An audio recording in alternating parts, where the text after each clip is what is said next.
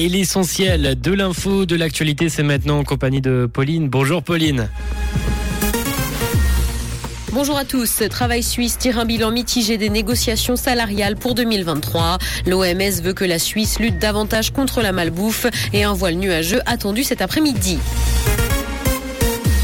Travail Suisse tire un bilan mitigé des négociations salariales pour 2023. Si les employés ont obtenu des hausses de salaire les plus élevées depuis 20 ans, elles ne parviendront bien souvent pas à compenser la hausse record du coût de la vie. Globalement, Travail Suisse a fait part d'une hausse des salaires de 2,5%, mais cette hausse est annulée par l'inflation qui est estimée à 3%, et ce sont surtout les bas salaires qui vont évidemment être impactés. L'OMS veut que la Suisse lutte davantage contre la malbouffe.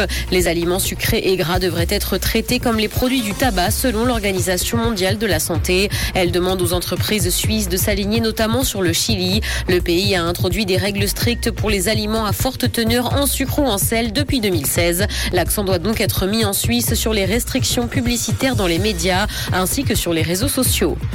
L'Union des villes suisses demande la généralisation du 30 km heure en localité. Cette vitesse doit devenir la norme afin d'éviter les nuisances sonores et ce alors que le trafic routier représente 80% de ces nuisances.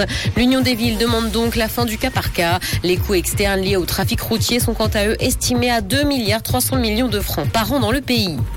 Dans l'actualité internationale, l'Argentine est championne du monde après une finale incroyable. Les Argentins ont battu la France hier au cours d'un match riche en rebondissements. Si l'équipe de Messi a dominé les tricolores pendant la première mi-temps, les Français sont revenus au score grâce à Kylian Mbappé. L'Argentine s'est imposée 4 à 2 au tir au but alors qu'il y avait 3 buts partout après les prolongations. Les supporters ont donc été tenus en haleine jusqu'au bout.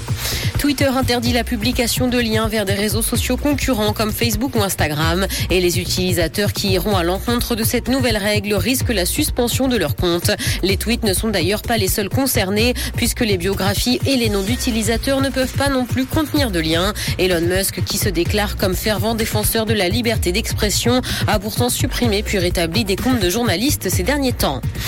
Cinéma, Steven Spielberg a indiqué avoir de profonds regrets face à la chasse aux requins causée par les dents de la mer. Le film sorti en 1975 a été pointé du doigt pour la mauvaise image qu'il véhicule sur les grands requins blancs. Le réalisateur a indiqué sans vouloir pour la folie meurtrière des pêcheurs que son film a entraîné.